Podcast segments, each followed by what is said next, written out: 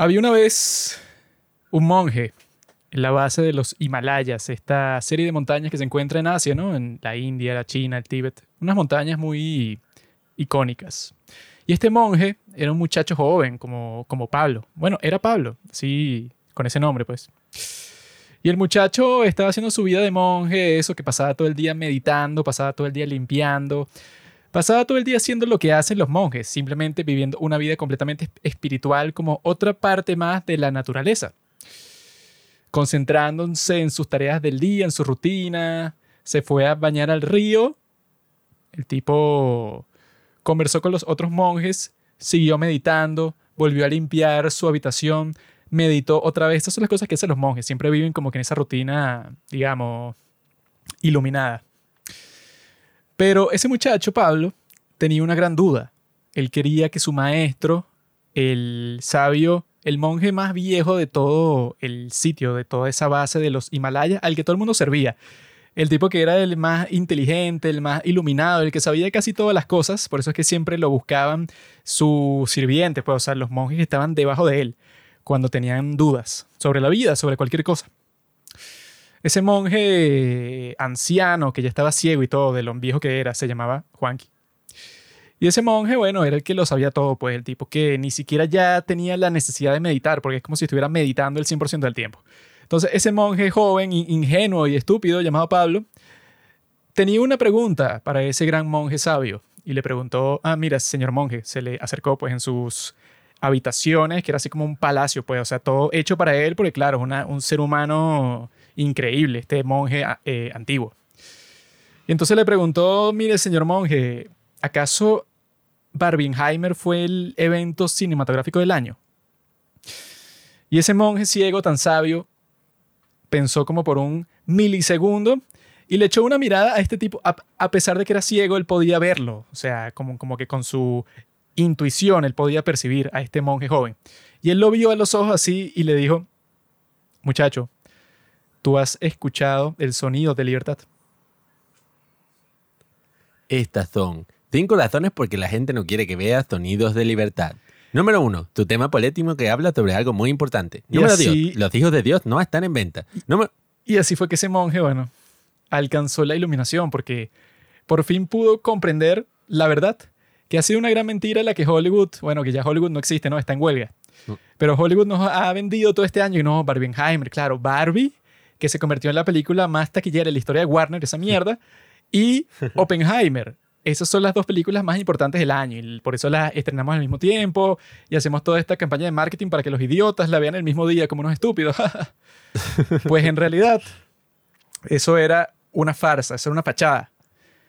Porque querían distraernos de la mejor película, Sonidos de Libertad. Querían que la gente gastara el dinero que iban a usar para eso, porque la mayoría de personas casi nunca va al cine. Entonces, cuando va al cine es excepcional. Entonces, los tipos pensaron, no, bueno, hay que hacer que la mayoría de las personas que quizás van al cine una vez al mes o una vez cada dos meses, así, gasten todo su dinero viendo dos películas del mismo día, Barbie y Oppenheimer. De tal manera que no les va a quedar más dinero para ver la película que viene próximamente, Sonidos de Libertad. No, chamo. Sonido de Libertad, ¿ya viste esa película? Esa dicen que es brava, que todo lo que pasa ahí uno tiene que estar pendiente con los muchachos, con los niños. Que ese no fue el primer saboteo que le hicieron. Primero, Disney no la quiso estrenar y la trató de engavetar para que nadie la viera nunca porque su mensaje iba en contra de los pedófilos de Disney. Y entonces los tipos pensaron que no, listo, o sea, que los hijos de Dios iban a estar en venta ahora para siempre. Hasta que llegó la productora Ángel y les dijo, no, yo sí lo voy a estrenar. Entonces ahí Hollywood dijo, ah, bueno, ahora tenemos que usar otra de nuestras estrategias para sabotearla y por eso crearon Barbenheimer. Y no contesto con eso, bueno, todos los periodistas de los Estados Unidos y de muchas partes del mundo, bueno, yo he visto artículos de traidores que sí de España. Y que no, estos tipos que son unos teóricos de la conspiración y tal, los que hicieron esta película. Porque claro, si tú eres un pedófilo, si tú eres un traficante humano, y sale una película en contra del tráfico humano, ¿tú qué vas a hacer? ¿Vas a criticar esa película? ¿O vas a decir que es una porquería? ¿O vas a decir que no la puedes ver porque los que la hicieron son unos monstruos? Cuando el verdadero monstruo aquí eres tú. Tú eres la rata que se la pasan violando niños, en el caso de todas las personas de izquierda. Casualmente, eso, pues, eso sí es bien sospechoso, ¿no? Sale una película y tú que no tienes nada que ver, ¿no? Con el tráfico humano ni con la pedofilia, nadie, la vea, es malísima. No, nadie, nadie se le ocurre comprar una entrada porque los que le hicieron son unos demonios, son unos malditos. Y ajá, pero ¿qué te pasa? Es una película normal sobre el tráfico humano. ¡Que no la veas! No sé por qué está reaccionando así. Hablaremos en profundidad de eso, pero... Así estaba Pablo, con un drama y nadie puede ver esta película. Y dije, ¿pero por qué es? Es una película normal. Y él que es una película que malinterpreta, porque en realidad si uno ama a los niños. Y dije, mierda. Yo vi muchísima gente en Twitter, la película ni se había estrenado. Nadie la había visto. Y unos pendejos en Twitter y que hay una sola palabra para describir esta película. Propaganda unos tipos que vienen en Venezuela, o sea, que no tienen nada que ver. lesbiana, ¿no? Sí. Qué sorpresa, ¿eh? Para nadie. tiene que ver que sea lesbiana, Juanqui. ¿Qué tiene que ver? La cuestión es esa, pues, que... Comentario de mal gusto, Dios mío. En cosas así como, bueno, en sitios como los Estados Unidos, yo vi que como los de derecha le están diciendo groomer. O sea, es que ya no puedes usar esa palabra, supuestamente, en redes sociales como le están diciendo groomer a los LGBTQ porque son gente rara que, que, eh, que, están y que los niños como desde los tres años necesitan clase de educación sexual para que ellos sepan qué hacer. O sea, unas cosas así que, bueno, ¿por qué quieres hacer eso? No sé. Y todos son profesores raros ahí que tienen que decir la bandera de arcoíris en su, en su salón de clase y se pintan el pelo y tal. Como que ese es un fenómeno que existe porque estaba esta cuenta de, de Twitter y de Instagram y TikTok que se llama Lips of TikTok en donde la tipa lo que hacía era simplemente publicar videos de, bueno, que ellos mismos subían, pues no eran videos que la tipa encontraba, no sé, robándolos o hackeando, sino que la tipa subía los videos que ella se encontraba en TikTok, en donde era que si un profesor, que si de preescolar, y que si uno de mis niños me dice que es transexual, entonces pues ya yo lo comienzo a llamar por los otros pronombres que él quiere, eso de preescolar. Y que, bueno, o sea, obviamente, ah, bueno, que esa fue una de las cosas que yo vi que no me acuerdo quién estaba haciendo el, TikTok, pero era un tipo que estaba diciendo que él llevó a su hijo al médico y su hijo tenía, no sé, como cinco años. Y el médico lo primero que le preguntó al muchachito es, ¿qué género eres tú? Y el chamito, bueno, claramente, pues un niño, pues un muchacho. Él como que le dijo, ah, no, eh", o sea, como que esa pregunta misma le hizo dudar, pero él dijo que no, eh, soy un niño, pues, o sea, así como que Em, sin entender bien qué le estaba preguntando. Y el tipo que estaba haciendo el TikTok fue que, bueno, ya yo no voy a llevar más a mi hijo al médico porque carajo, o sea, eh, ese médico, el tipo, lo primero que le pregunta al niño, sí, pero como que la implicación era y que, bueno, niño, tú sabes que eso, eh, como que tú puedes escoger, o sea, eso está, depende de ti. Han habido muchos ejemplos desafortunados porque, claro, eso de, eso mi abuelo decía, eh, y que no, eso de los gays eso se agarran a los niños en la calle y tal. Porque, ajá, o sea, ese siempre ha sido como que una cosa ahí de homofobia y tal. Pero eh, lo que a mí me da risa, ¿no? Comunicacionalmente hablando, es que, ajá, si ya existen como que todos esos prejuicios de gente así y tal, tú vienes a hacer como cosas, por ejemplo, poniendo el caso de Sonidos de Libertad, esta película. Coño, si no quieres que la gente piense mal de ti, no ataques a una película que es en contra de la pedofilia y que no, esta película es propaganda, es propaganda, esta película no lo vean, es horrible y que... Sí, un poco sospechoso. la estás cagando haciendo eso y claro, hay mucha gente que anda y que no, es que esta película se aprovecha de las buenas intenciones de las personas, todo esto. Hemos tenido meses de controversia, han pasado muchas cosas respecto a esta película, ya finalmente la vimos, ya les podemos dar nuestra opinión 100% objetiva le podemos decir que es una obra maestra. La mejor, mejor que Oppenheimer, mejor que Guardianes de la Galaxia 3, que eran mis dos películas preferidas del año, pero ya yo dije, no, Sonidos de Libertad. Sí, bueno, ya profundizaremos un poco en qué nos pareció la película, pero... Y yo te apuesto que esta película no va a aparecer en los Oscars en lo absoluto. Jim Caviezel... Cuando Jim Caviezel le tendría que dar mejor actor, el que hizo esta película, bueno, no sé quién es mejor director. Jane Caviezel dijo que si el mundo fuera justo, Sonidos de Libertad ganaría mejor película en los Oscars. Y que, 100%. Ah". Bueno, no lo creo, pero es interesante, ¿no? Porque culturalmente ha tenido un impacto en todo el mundo, incluso en Latinoamérica, pero bueno, todo lo que pasa en Estados Unidos llega para acá. Esta es la película que ellos no quieren que veas. Mm. ¿Quiénes son ellos? Bueno, tú sabes. Jeffrey Epstein, todo eso, bueno, que él sigue vivo. Todas mm. esas personas así que se encargan del tráfico de menores. Mm. No les conviene que las personas vean esta película porque van a saber sus técnicas, todo eso. No, y bueno, y también, a la par de todo esto, ha habido un gran logro cinematográfico, que es que esta película es una película independiente que costó 15 millones de dólares y ha recaudado más que Indiana Jones, verga, Rápido y Furioso 44, eh, Misión Imposible 7. O sea, ha recaudado más que todas estas películas de franquicia, que lo que se supone es y que, claro, Summer Blockbuster, o sea, el éxito de taquilla del verano. Entonces sacan todas estas películas de franquicia, de superhéroes y cosas.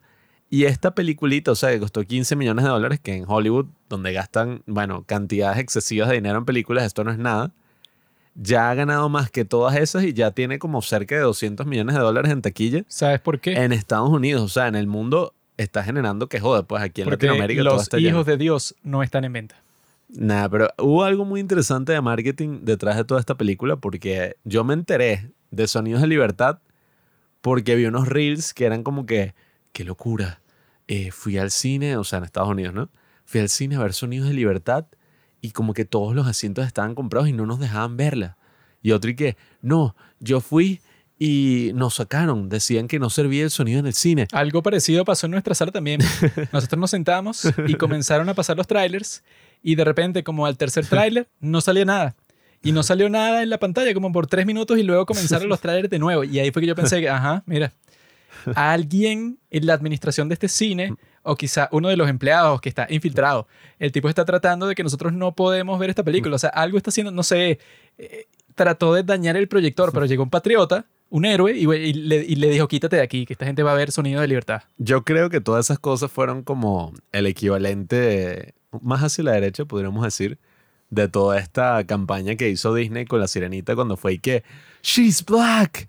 Oh, que te mostraran y que, no, todas estas niñas negras ven por primera vez No. el tráiler de la sirenita. Puros videos totalmente improvisados, ¿no? Claro, sí. En donde madres negras independientes, ellas espontánea- espontáneamente pensaron, y que, ah, ¿qué tal si le mostramos a nuestras hijas, que son negras, el tráiler de La Sirenita?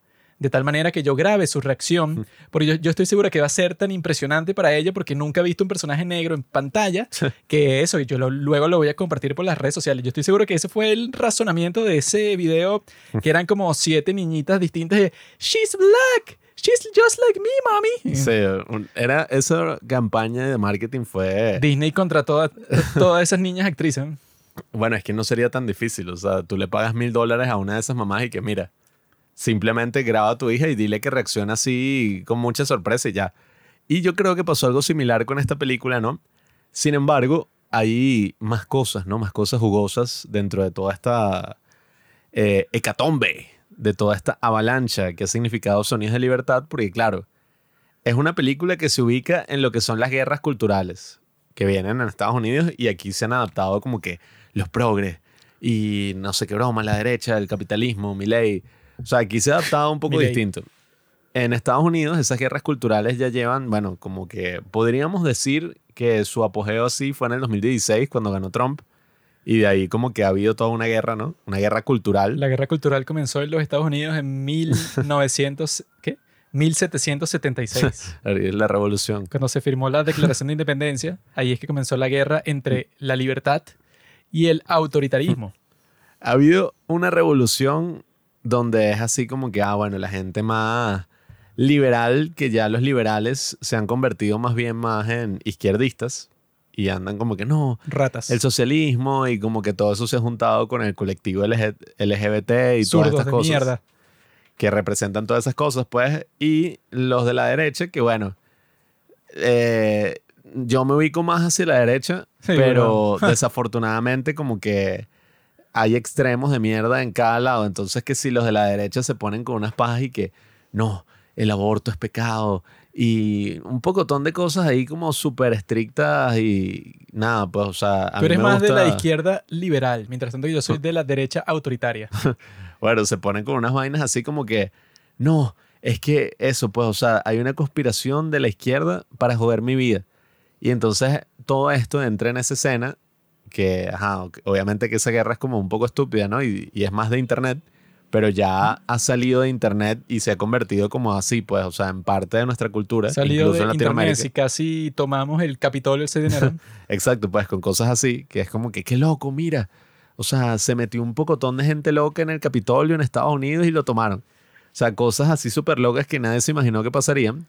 Entonces, claro, todo eso estaba ocurriendo y en ese contexto está esta película que se hizo hace cinco años, o sea, se empezó a producir hace cinco años, ya para el 2019 estaba lista, ya, sí, o sea, yo vi que prácticamente, sí, estaba casi de completada. La idea para Sound of Freedom, que tú claramente no has escuchado Mm. todas las entrevistas de Tim Burkle como yo, así es que se llama, ¿no? Tim Burkle. ¿Quién? El, que era el director. Tim, el Tim Ballard. héroe, el héroe que Tim Ballard. gracias a él existe todo esto. La idea de la película nació en el 2015, antes de Trump y todo.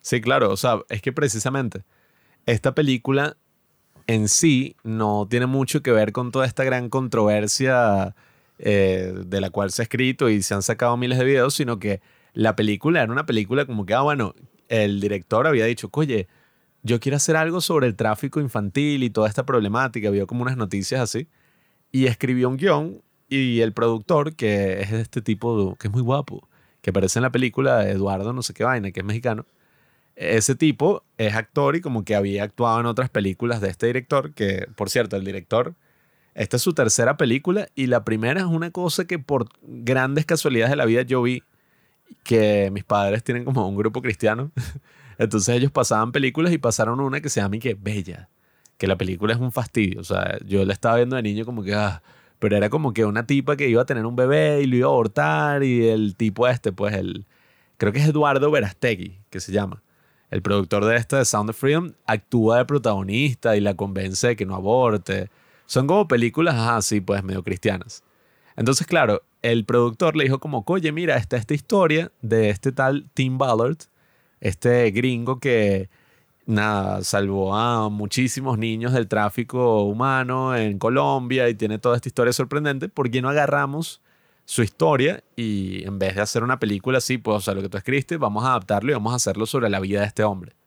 Entonces, claro, es una película tradicional como esas que uno vería de acción, incluso en, no sé, en el 2018, 17, hasta 19, o sea, esas películas que son basadas en hechos reales, que son como que, ay, mira, algo cool, o sea, como esta que pasó de Mark Wahlberg, ¿sabes? Esta que es que si un tanquero de petróleo explota. Esta es como Taken, pero con niños y ya. Sí, o sea, son Entonces, esas películas en- tradicionales En de realidad, acción. de las cosas que hacen, no tiene mucho sentido que la película le hayan puesto toda esta controversia encima, porque no hay nada de eso en la película como tal. Porque si tú ves eh, como hablan de esta película en cualquier medio, y que la película de QAnon.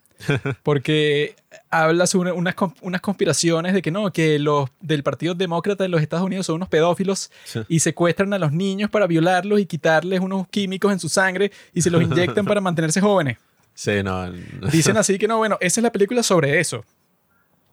Porque todos los medios están comprados y todos sirven a los maestros del Partido Demócrata de los Estados Unidos. Entonces, claro, cuando sale una película como esta, todos están como que no, sí, bueno, la atacan como si fuera la peor película de toda la historia. Y es raro porque cuando tú la ves, tú dices, bueno, esto es una película de Hollywood tradicional, en donde simplemente es, ajá, no, el tipo que le rompe el corazón que haya tantos pedófilos en el mundo. Y él ha atrapado que sea 300 pedófilos, pero nunca puede rescatar a los niños porque los niños están en otros países, no en Estados Unidos como tal. Quizás los llevan para Estados Unidos un rato y los venden ahí y después se los llevan para los países de Latinoamérica en donde no hay tanta seguridad, en donde tú puedes como que ser un traficante de niños sin tanta dificultad como sería en los Estados Unidos. Entonces el tipo está frustrado porque está muy lejos de las personas que él en realidad quiere salvar. Y cuando pasa eso, entonces él por fin encuentra la oportunidad porque hay un pedófilo que tiene que seguir mil millones de videos de niños. Entonces él ve que eso es la señal de que esto es una red de tráfico. Y que el tipo como es de los Estados Unidos, entonces claro, la red de tráfico cuando pase por los Estados Unidos, esa va a ser su oportunidad para meterse ahí, para ver de dónde es la fuente. Y el tipo ve que la fuente es en Colombia y se pone a investigar y tal. Y bueno, lo interesante de la película, que eso que es muy raro, ¿no? Que hacen una campaña los medios diciendo cosas así como que no, bueno, esto es una película sobre una conspiración. Una cosa. Cuando tú ves la película, eh, bueno, no hay absolutamente nada que tenga que ver con ninguna conspiración ni de QAnon, ni nunca mencionan al Partido Demócrata de los Estados Unidos, nunca hablan sobre absolutamente nada de las cosas que lo acusan en todas estas controversias. Sí, o sea, hay cientos de películas así. Que, bueno, este es como un formato muy clásico.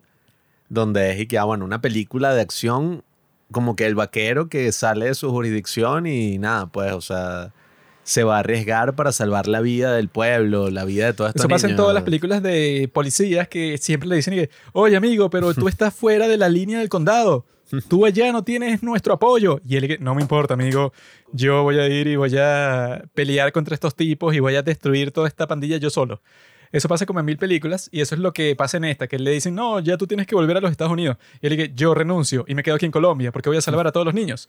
Y hay muchas así, incluso de, de cuando ya los actores están medio viejos y nada, ya no son estos grandes nombres que atraen a millones de personas, pero siguen sacando películas de acción.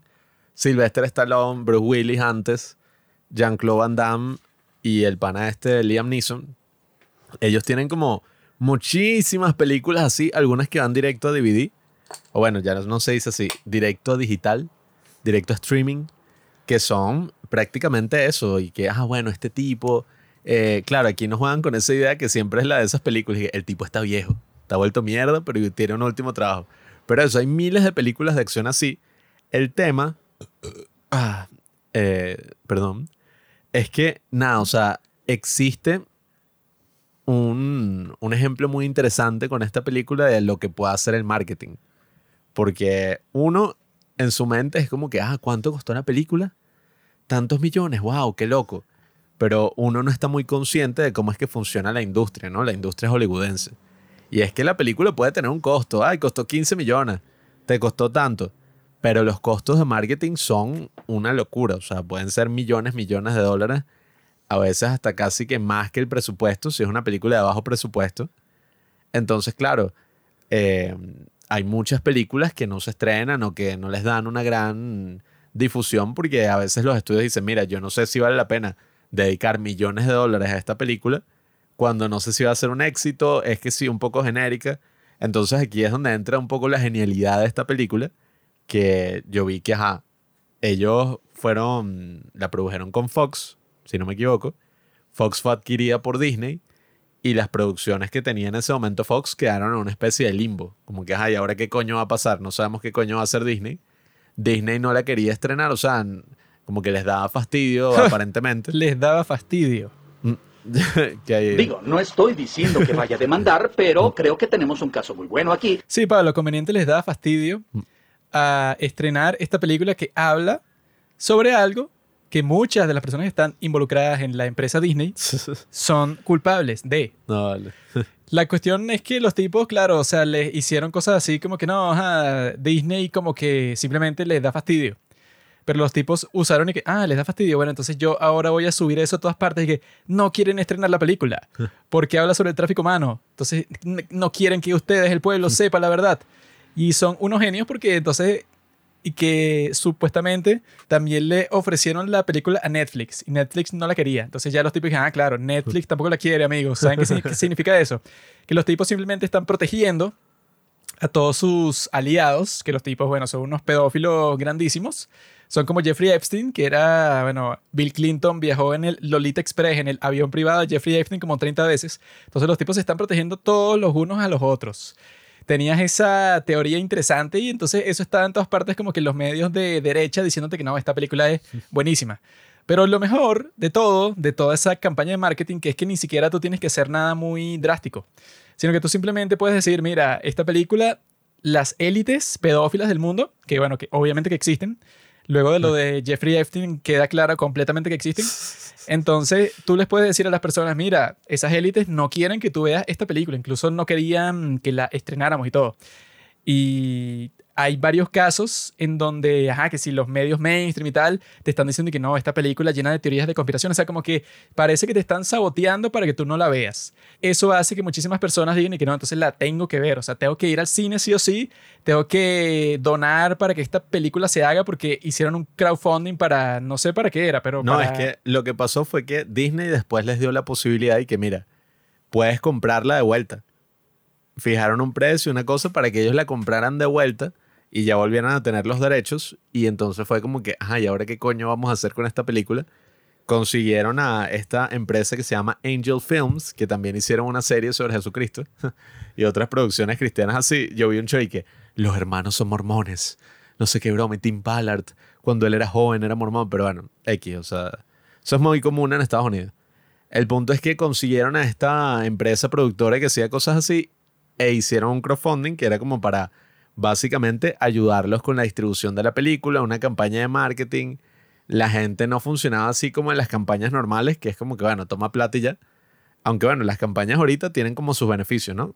Como un sistema de beneficios. Con esto te mandamos el producto, con esto tal. En este caso, la cuestión era que, mira, si tú participas acá, te vamos a devolver la plata, probablemente. O sea, tú vas a ser inversionista. Eres como productor de la película.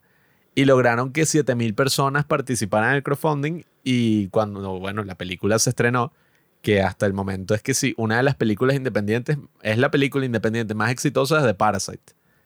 Entonces, coño, ha generado millones y millones de dólares, muchísima y la ganancia. cuestión es que los medios, cuando uno de los inversores, que bueno, que esos 7000, Sí. uno de esos y que le dieron una condena y que de secuestro de un niño. Porque el tipo era como que el dueño del auto que usaron unos tipos para secuestrar a, un- a unos niños.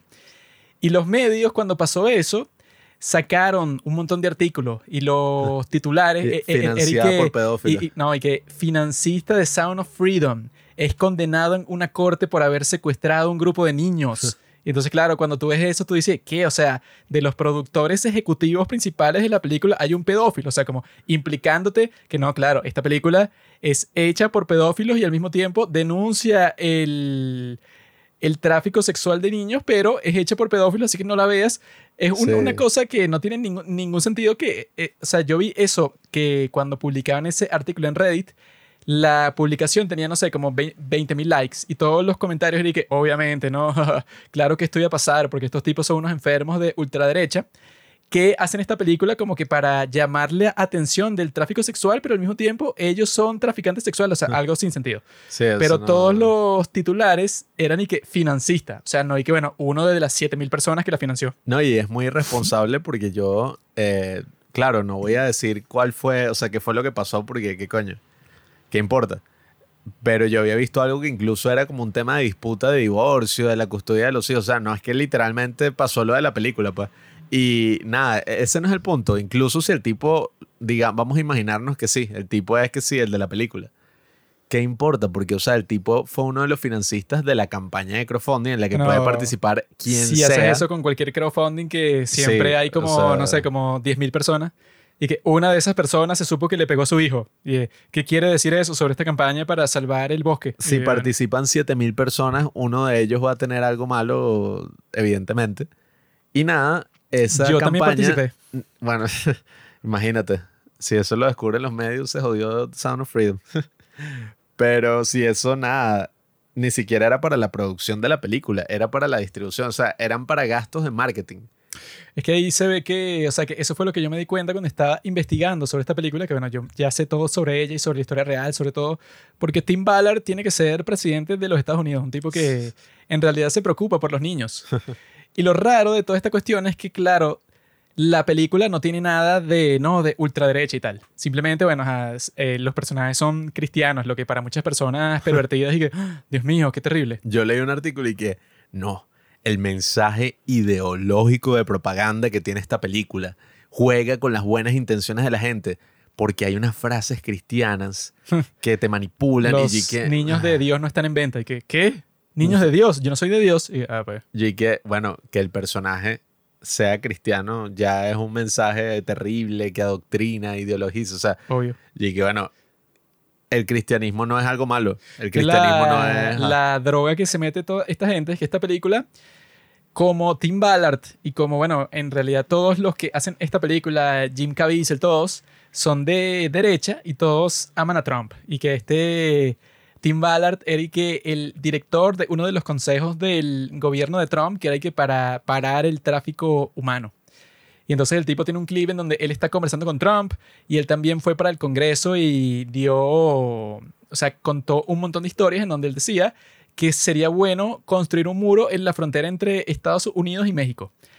Y claro, para todas estas maricas que escriben en todas estas páginas y que, claro, el tipo es un diablo, porque eso es amigo de Trump, hicieron una función de Sound of Freedom especial con Trump y el tipo, luego de la película, el tipo dio un discurso y que, bueno, esta es la mejor película de todo este año, Jim Caviezel es el mejor actor, Tim Ballard es un genio, el mexicano ese, bueno, tú puedes ser el presidente de México. O sea, a Trump obviamente le encantó, le encantó la película como a toda la gente de bien.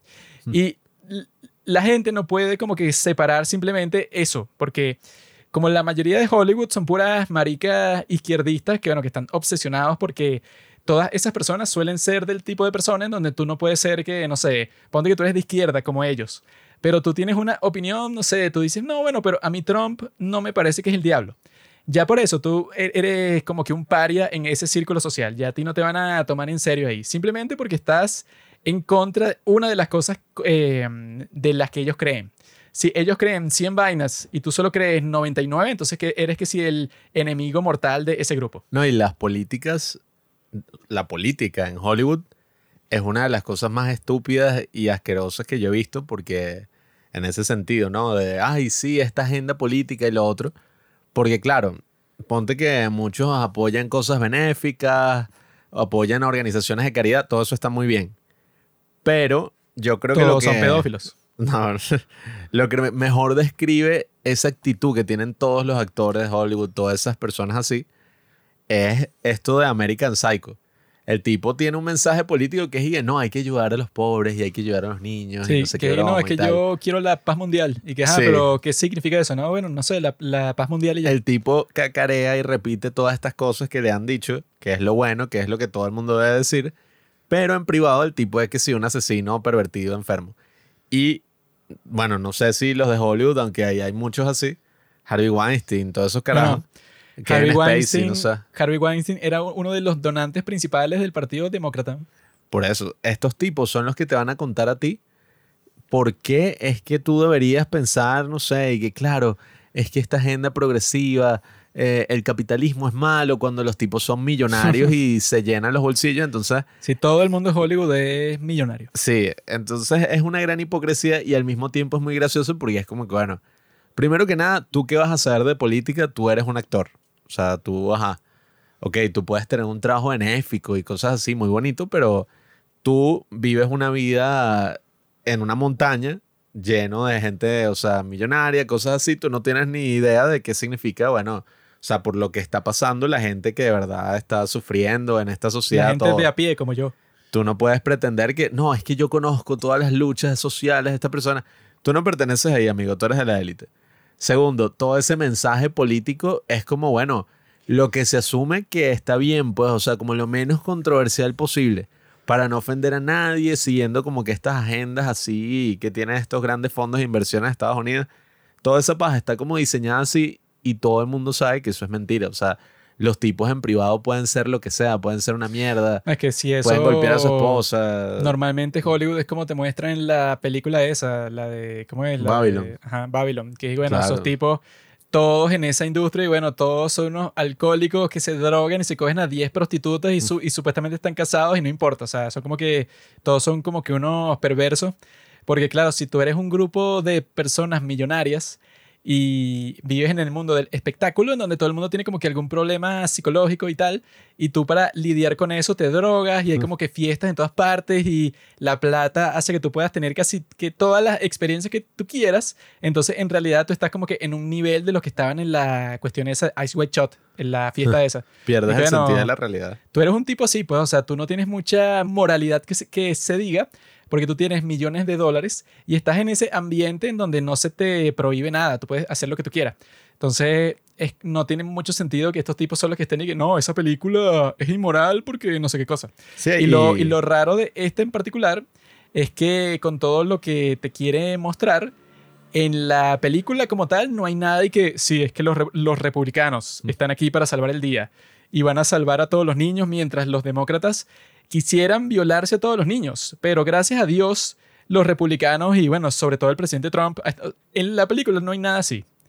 Entonces, obviamente que toda la controversia no se debe a la película en sí, sino que se debe a que estos tipos, bueno, que eso se prueba, que todos los artículos que yo leí sobre esta película, ninguno puede ser en donde simplemente digan y que no, esta película a mí no me gustó porque en esta escena me parece que esto no está bien representado porque tal y tal. No, ninguna es así. Sino que en todos es que, bueno, amigo, vamos a empezar. Tim Ballard, ultraderechista, amante de Trump. Este otro tipo, Jim Caviezel. El tipo habla sobre las teorías conspirativas de QAnon. Este otro tipo, o sea, como que, ok, eso no lo hacen con ninguna otra película. O sea, ponte que yo comienzo a ver Oppenheimer, Christopher Nolan, miembro del Partido Socialista de Inglaterra. Eso tú lo hiciste con Barbie. Y que, ¿what? Diciendo que ella era una feminista rabiosa. La pobre Greta. Yo no hice eso. Pero eso no, eh, eso no lo hacen con ninguna película. O sea, yo no he visto eso en ningún artículo de nada. Y que, ok, amigo, Quentin Tarantino. Él en la última elección votó por. O sea, nadie nunca hace eso, sino que, ah, ok, eso a mí que me importa. Claro, creando un prejuicio en la gente. Habla sobre la película. Y que incluso en los artículos que son sobre Tim Ballard, o sea, como que investigando la organización, la Operation Underground Railroad, así se llama su organización que él creó para luchar contra el tráfico humano. Los artículos que yo leí en donde investigaban todas las actividades de él y de su gente y tal, no podían decir que no, esta organización tiene unas actividades raras y resulta que las ganancias y las donaciones las reporta de esta forma que no nos parece muy transparente. No decían eso como hasta el párrafo 30, sino que antes de eso y que y su amigo no sé quién, él trabajaba con Trump. Y una vez recibió dinero de un tipo de ultraderecha. Y este tipo, ¿y que eso qué tiene que ver? O sea, como que los tipos piensan, y bueno, que supongo que eso también lo piensa su audiencia y por eso lo escriben, que si tú dices que alguien es de derecha, ya es y que, ah, bueno, este tipo es un enfermo sádico. Y si dices que es cristiano, entonces ya es que no, bueno, o sea, yo me voy a creer cualquier cosa terrible que tú digas de esta persona. Yo voy a decir... ¿Cómo le pasó a este Chris Pratt? Que, que no, él es cristiano, ¿qué? O sea, él está en contra de los homosexuales. No, fue chistoso porque en el caso de él, él es parte de una iglesia y supuestamente el líder de esa iglesia dijo que la gente transexual está haciendo algo mal, no sé, como que no le gusta que se cambien de sexo. Lo que quiere decir que él debe ser un transfóbico. Y bueno, no sé qué estás hablando. Si, si él no ha hecho o dicho nada transfóbico, no sé por qué lo acusarías de eso. Sí, que esas son opiniones que ya uno ve vienen cargadas de animosidad en contra de la persona, ataques personales hacia su personalidad, hacia todo, cuando es como que al final lo más gracioso es que toda esa conversación y toda esa supuesta pelea, todas esas críticas, al final lo que hicieron fue crear uno de los mayores éxitos inesperados del verano. Esta película no hubiera tenido en lo absoluto la atención, las ganancias y la importancia cultural, ¿no? Aparentemente que tiene, si no fuera por toda esa guerra cultural que se está gestando, que es como que, no, bueno, gestando no, ya esa vaina parió y está ahí fastidiando, ¿no? Pero toda esa cosa de que, que no, eh, porque claro, al final, cuando tú radicalizas la situación y dices como que no, esta película es el diablo, o sea, si tú ves esta película, esta película es peligrosa, tal, que eso es algo muy puritano y irónicamente, ¿no? Eso es lo que hacía mucho la derecha antes, que era mm, como que no, estas películas van en contra de los valores, películas prohibidas. Tú al final lo que estás es invitando a la gente a verlas porque yo creo que ese es como que el mejor marketing. Cuando ti te dicen, mira, esto es algo prohibido, esto es algo, uy, o sea, te vas a sentir mal o cuando la veas, no, la veas. todas esas promociones de las películas de terror que yo estoy convencido que eso no ha pasado nunca, pero que es que el exorcismo de Emily Rose en una función en Ohio, una señora se desmayó y se murió, y luego su nieta, mientras la estaba sacando del cine, también se resbaló y se murió. O sea, una cosa así que no, esta película es tan eh, perversa que no, que la gente literalmente se muere en el cine. Yo, yo creo que eso nunca ha pasado, pero con cualquier película nueva es que, ajá, la gente eso se literalmente se desmaya viéndola. Claro, eso es lo que hace es que uno le quiere ver aún más, porque al final ese espíritu rebelde, esas cosas así como, no, es que tú te tienes que oponer al orden establecido y todo eso, viene cuando existe como que, no sé, o sea, una figura de autoridad que te dice, no, esto es malo. Y esta cosa, todo lo, el daño que causa, toda esta cosa, a ti lo que te provoca es rebelarte en contra de eso y ponerte en la otra posición casi que de manera radical y que no, en verdad, esta es la mejor película de la historia y es una obra maestra y es que sí, la película más importante de los últimos 20 años. ¿Qué es lo que yo estoy haciendo?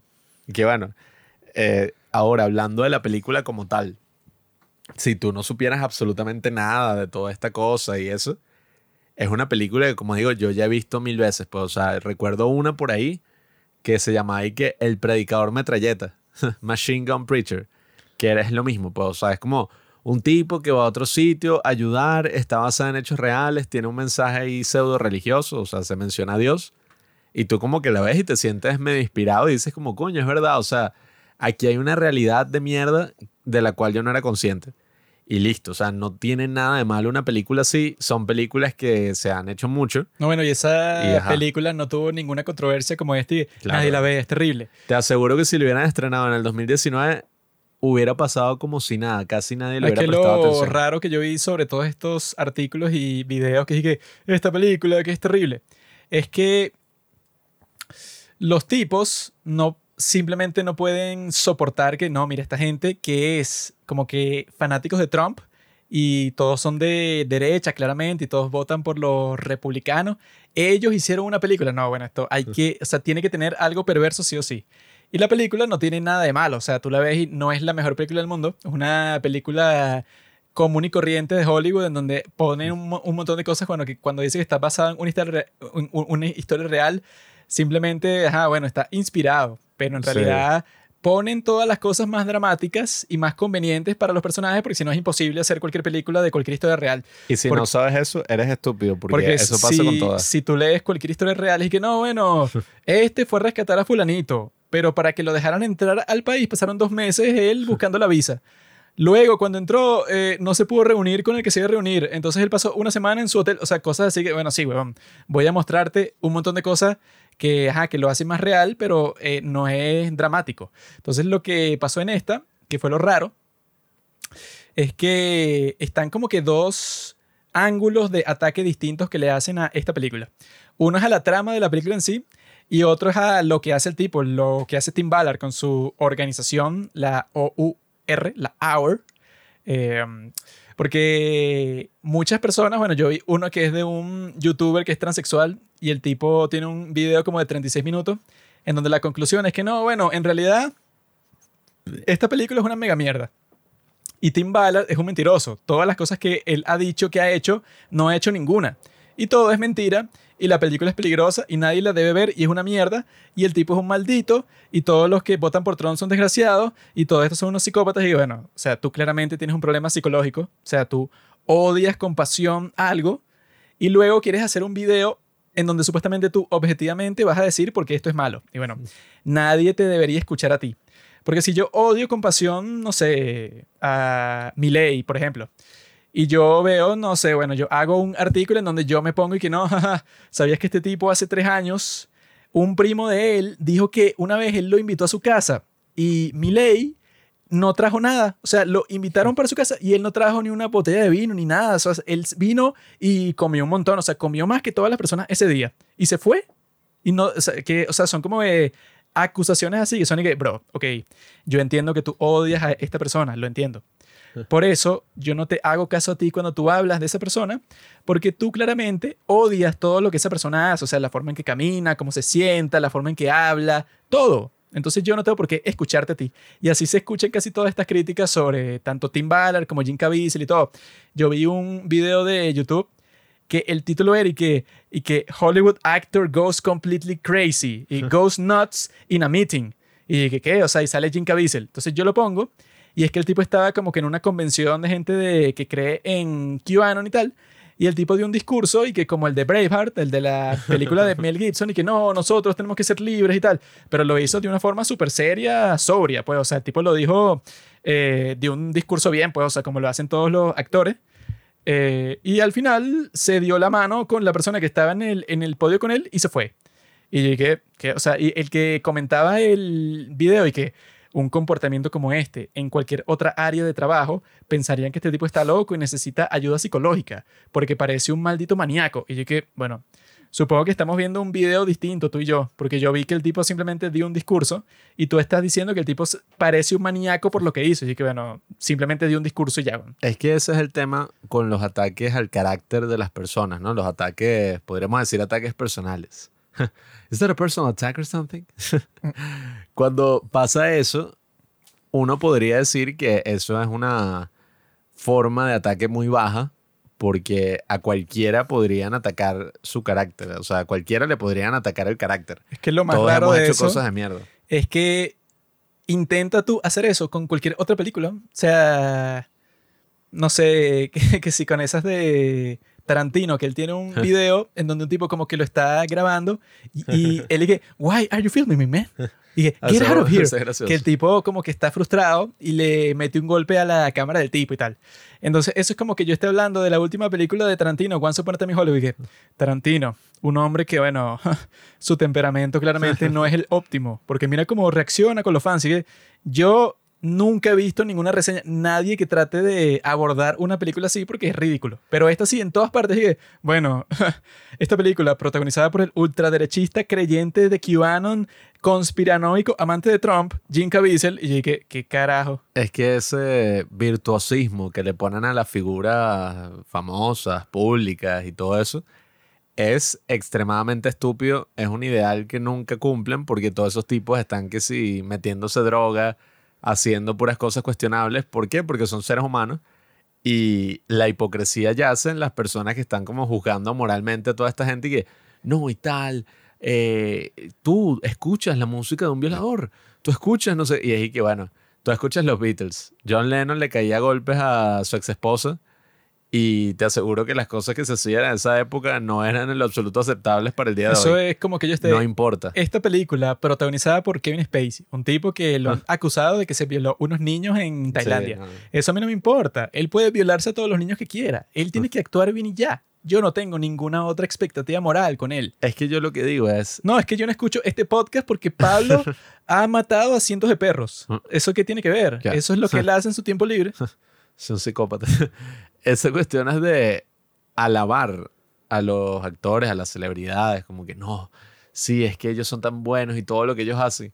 Eso es, oye, solo trae problemas. Si tú alabas a una persona así, hasta el punto de que pienses que todo lo que hacen es bueno y todo es perfecto y nada, su carácter es lo mejor del mundo, te vas a dar cuenta de una realidad humana eh, que es y que, bueno, es mentira. O sea, seguramente tú esa- lo conoces en persona y el bicho en privado es un maldito. Esa fue la cosa que yo vi con, que, con Tim Ballard. O sea, que la otra crítica que le hacen fuera de la película es que el tipo con esa fundación que él creó, la de eh, or Underground Railroad, Railroad, el tipo con esa fundación como que supuestamente él ganó un montón de plata. O sea, como que le donó plata a todo el mundo así, pero en extremo. Creo que el nivel de ganancia de esa fundación, como que lo que más recaudó en un año fueron como 30 millones de dólares. Y en total tenían como 70. Y él decía que con esa plata, bueno, como que financia su organización y tal.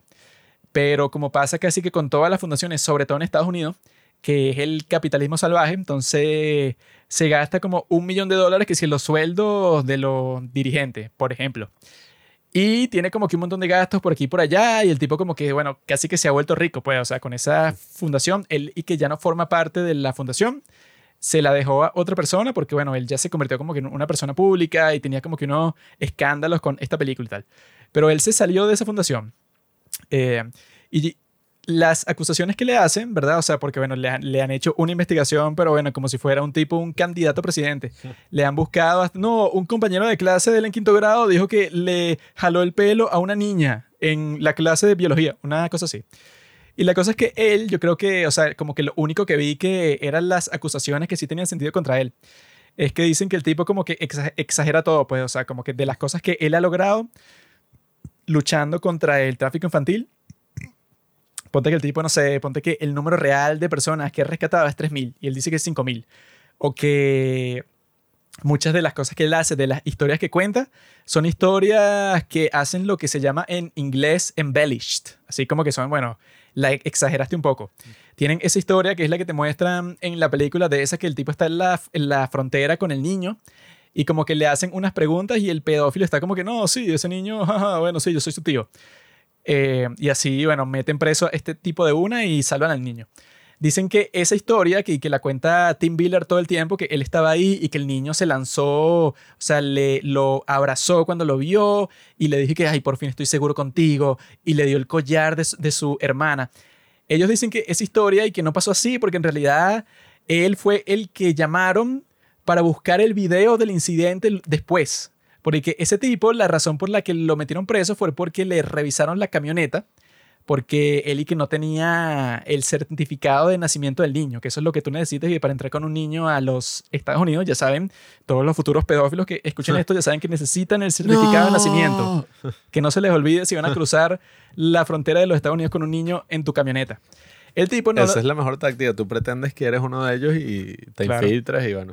El tipo no, no tenía el certificado de nacimiento. Entonces, en la policía de migración se pusieron a revisarle la camioneta y encontraron una videocámara, ¿verdad? Y como, como que la comenzaron a jurungar para ver si funcionaba, para probar que no tenía que ser droga adentro. Y cuando le dieron al botón de play, vieron que la cámara estaba full de videos del tipo abusando sexualmente del niño. Y entonces llamaron a Tim Bissell, que era parte de eso, pues, del Departamento de Seguridad Nacional. Tim, ¿Cómo es? Tim Ballard. Llamaron a Tim Ballard para que buscaran ese video de la, de la evidencia de que el tipo era pedófilo.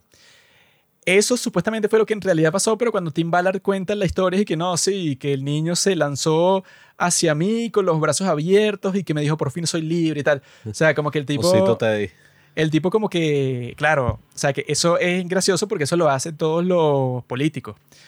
No, ah, no me, no me acuerdo quién era, no sé si era Kamala Harris o quién, pero que había un político que como que siempre contaba la misma historia y que, no, el pequeño Jimmy, un muchacho que yo conocí cuando era senador y yo visité su distrito y entonces él me llevó para su casa y yo conocí a su mamá.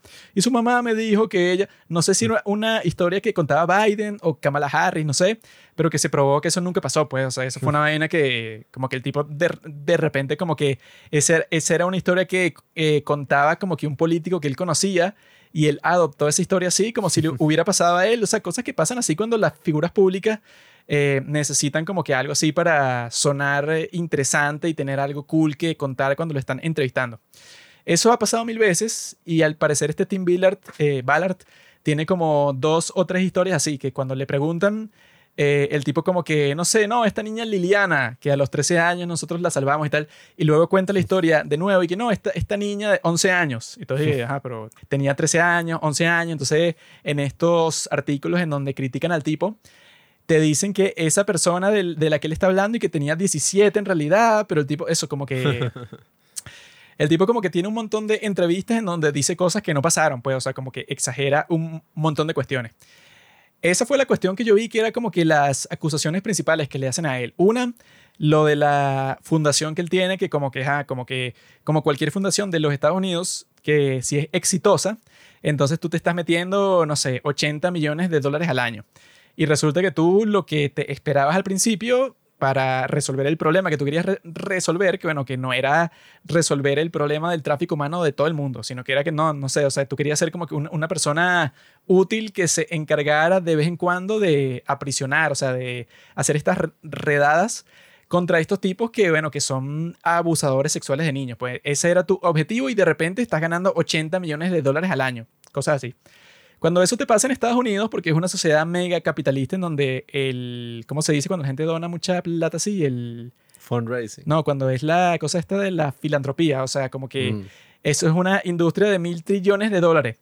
Entonces, como en Estados Unidos así, entonces, al parecer todas estas páginas que hablan mal de este tipo, y que, no, mira, o sea, este tipo se ha vuelto rico con todo este tema, eso de él estar en contra del tráfico humano, como que ha ganado muchísimo dinero.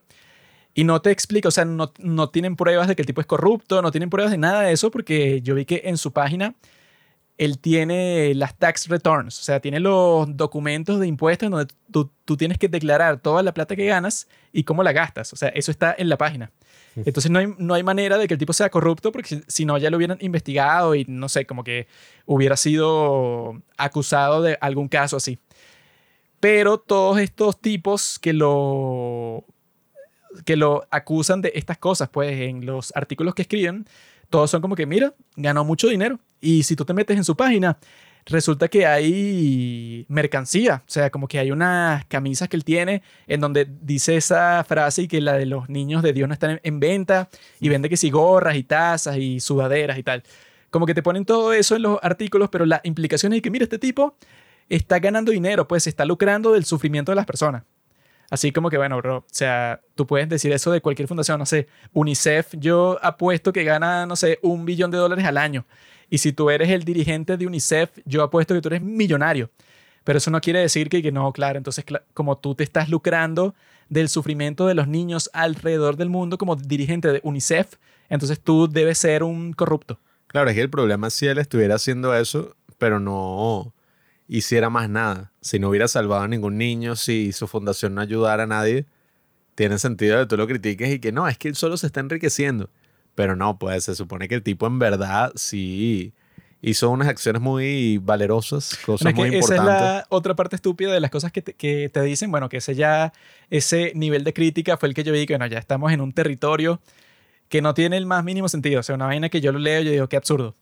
Uno era que el tipo, bueno, como te muestran en la película, el tipo va de encubierto y le dice a unos traficantes de niños y que, ah, mira, yo soy un tipo muy rico. Y entonces tráeme la mayoría de niños que puedes. Pues si me puedes traer ese niño, fino. O sea, pero tráeme todos los que tú puedas. Y el tipo se reúne con ellos en una casa o en un hotel, lo que sea, y que no, tráeme a todos los niños.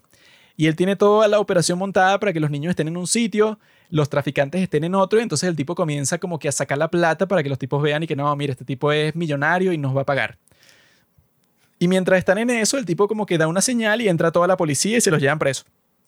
Entonces, ahí fue que vi la crítica más estúpida que, bueno, que yo cuando leí eso, yo estaba de que no, bueno, esto simplemente es una operación de personas que odian a este tipo y ya. Porque y quieren jugar esa posición, pues, de lo que hablábamos, lo de la guerra cultural. No, ya va, si tú tienes que estar en un bando, tienes que atacarlo, pues. Esta es la parte importante. Lo que decían era que, no, bueno, es que al final el tipo con esa redada, que ahí te muestran el clip del video porque tenían cámaras en todas partes, el que, no, bueno, salvó a 26 niños que estaban traficando. Pero él no se dio cuenta que con esa técnica que él usa, claro, él está creando la demanda del tráfico sexual, porque resulta que de esos 26 niños, había dos que estaban siendo traficados por primera vez. O sea, que cuando se lo vendían a él, a Tim Ballard, como agente encubierto, los tipos los acababan de secuestrar para vendérselos a él. O sea, él creó la demanda de esos dos niños. O sea, él fue la razón por la cual secuestraron a esos dos niños. Mm. Y esa es la acusación que le lanzan a él. Y está ahí, bueno, eso es la acusación más absurda que he escuchado en toda mi vida porque la historia te reconoce y bueno, él salvó a 26 niños ahí. Eso creo que fue en República Dominicana. Y dos de esos niños eran la primera vez que los secuestraban. Y lo gracioso era que no, él creó la demanda. Y que, ja, obviamente que la demanda ya existía, ¿no? Porque los otros 24 ya habían sido traficados otras veces. Entonces, él no está creando ninguna demanda, o sea, ya la demanda existe. O sea, lo trágico de todo esto es que la demanda ya existe. Claro, y además atrapó a las personas que lo hicieron, ¿no? Fue como que salvó a los niños y ya. Todos fueron presos ahí. Prácticamente paró la posibilidad de que secuestrara más niños. Y si secuestró a esos dos niños por esa demanda que él supuestamente creó, coño, ya esos niños eran vulnerables de todas formas. Entonces tú no le puedes poner esa carga y así. Luego te dicen y que, ¿sabes qué es lo peor? Esos 26 niños fueron entregados a una fundación de República Dominicana que supuestamente los iba a cuidar porque, claro, luego de, ser traficados, necesitan todo tipo de cuidado para volver de nuevo a la sociedad. Y esa fundación a la que ellos le entregaron a estos niños, resulta que a los pocos meses se dio cuenta de que no tenían los recursos para cuidarlos y bueno, lo fueron soltando. y eso te lo pone como que, ajá, ¿qué pasó, Tim Ballard? ¿Por qué no usaste tus millones para...? Y que, mi bro, habla con esa fundación de República Dominicana y no con esta, porque los tipos lo que hicieron, bueno, lo salvaron y tal, y se lo dieron a estos tipos que supuestamente se encargaban de eso. Pues, o sea, la fundación para los que se lo dieron se encargaban de eso. Entonces, el escándalo será con esa fundación de República Dominicana, pero eso, como los tipos están buscando lo más mínimo para decirle a este tipo, pues, o sea, que es un maldito, entonces no tienen como que ningún límite, sino que lo acusan de la más mínima estupidez que se les ocurra. Sí, al final tú lo que piensas es que, bueno, es una problemática súper, súper compleja. Esta es una película de Hollywood, aunque bueno, es independiente, pero fue hecha para este tipo de ambientes que ya conocemos que las historias no suelen ser muy profundas, que digamos, sino que tratan temas más comunes, temas más emocionales y sencillos para que uno esté mucho más involucrado en la trama. Entonces es obvio que si tú quieres, no sé, comprender una realidad tan complicada como lo es el tráfico humano, tú no lo vas a aprender en una, no sé, en dos horas de película de Hollywood. Si en verdad te interesa, el punto, que yo creo que eso es como lo interesante de las películas, es que la película te impacte a ti de manera emocional, que tú llores con la película, que tú te sientas como, oye, qué bolas que esto es algo que pasa en la vida real y que gracias a eso tú investigues de las maneras tradicionales que se investiga, que es leyendo otras historias, viendo cómo tú puedes ayudar en tu comunidad, viendo qué coño no sé, está pasando en tu país, o sea, hay mil maneras de tú informarte, hay mil recursos distintos. Tú no le vas a pedir a la película que te los dé todos o que te los dé, no sé, de la manera que tú, que tú no eres un escritor o director o artista en lo absoluto, no, o sea, de la manera que tú pensabas que era conveniente. esa es la otra parte de la crítica, que es que tú sabías que la mayoría de casos de tráfico humano no tienen nada que ver con lo que te muestran en la película, porque eso de que no, es un tipo así, que bueno, que ya tú lo ves y se ve sospechoso, es un, un delincuente que va y secuestra a un niño de la calle. Eso simplemente es una minoría de los casos. La mayoría es que la persona que te trafica, tú ya lo conocías, es que si tu tío, o una persona de confianza, o un vecino, una persona que sabe quién eres y entonces sabe cómo convencerte de que te metas en este negocio tan turbio, así.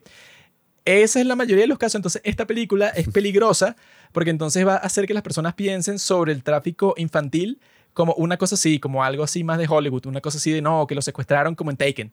Y yo estaba viendo eso y que y que no, es que también en, en, en, el artículo para justificarte eso y que la organización Tráfico Humano Mundial dijo que esta película es terrible, porque claro, cuando las personas la vean van a pensar que la mayoría del tráfico humano es así. Y yo que estás loco, porque en cualquier historia del mundo, que eso es el ejemplo que se me ocurrió a mí, que eso es como que yo dijera que en la película Salvando al Soldado Ryan, los tipos no saben cómo eh, el daño que le están haciendo a cómo la gente interpreta la guerra en todas partes del mundo.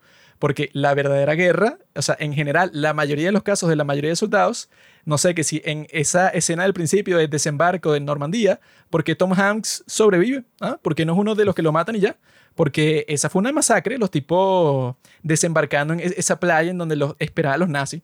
Entonces, claro, los tipos están mostrando un caso raro, pues, o sea, la mayoría de las personas que desembarcaron esa playa les dispararon o les cayó una bomba encima y tal, pero a Tom Hanks no. O sea, el tipo sobrevive y sobrevive casi toda la película. O sea, es algo totalmente improbable. O sea, te está dando una imagen, eh, ¿cómo se dice?